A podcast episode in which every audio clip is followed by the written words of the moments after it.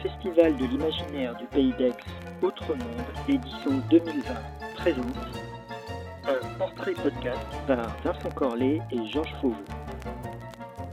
Aujourd'hui, Jean-Baptiste Poquelin, Bas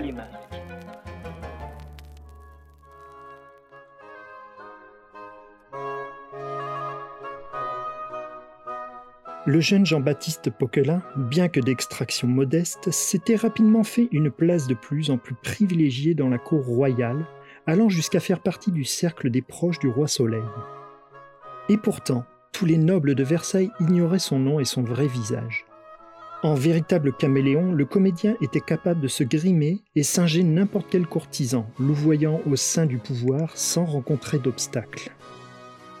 En 1661, il réussit ainsi le tour de force de prendre la place de Louis XVI lui-même et, dans une mise en scène incroyable, à déchoir le monarque légitime en le faisant passer pour un vulgaire acteur de théâtre dont il tourna les protestations véhémentes en une bouffonnerie satirique.